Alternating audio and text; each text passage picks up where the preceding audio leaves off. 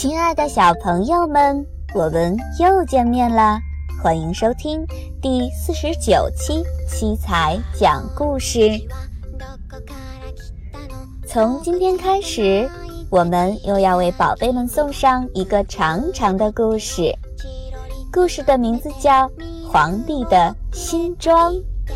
下面的时间，就让我们一起来听《皇帝的新装》第一章。皇帝的新装第一章。许多年以前，有一位皇帝，他非常喜欢穿好看的新衣服。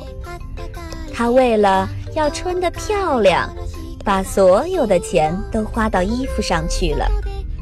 人们一提到他时，总是说：“皇上在更衣室里。”有一天，来了两个骗子，他们说他们是织工，能织出谁也想象不到的最美丽的布料。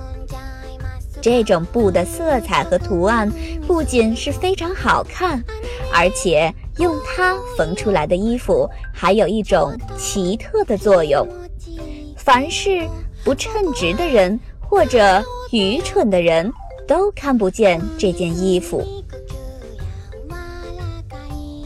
皇帝心里想：“我穿了这样的衣服，就可以看出我的王国里哪些人不称职，我就可以辨别出哪些人是聪明人，哪些人是傻子。”于是，他付了许多现款给这两个骗子，叫他们马上开始工作。他们摆出两架织机来。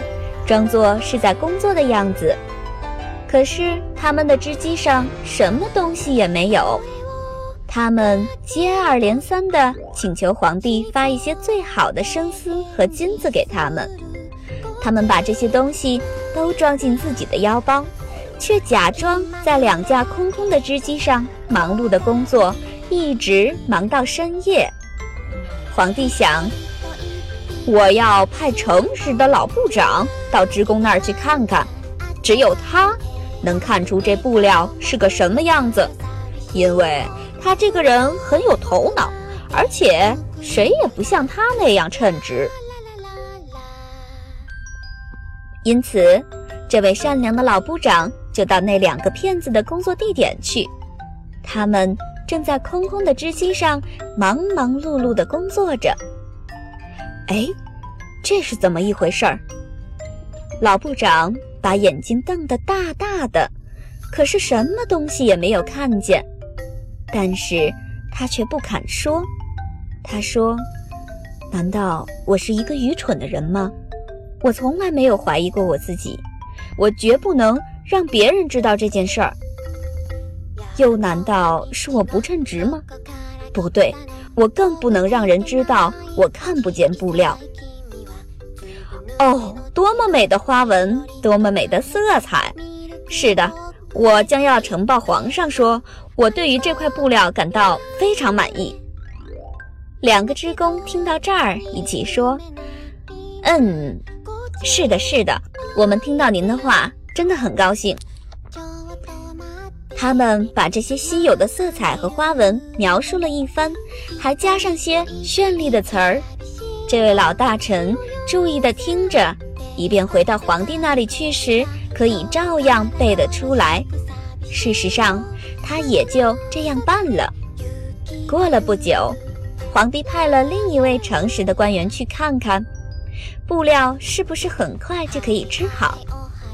他的运气并不比头一位大臣的好，他看了又看，但是那两架空空的织机上什么也没有，他什么东西也看不出来。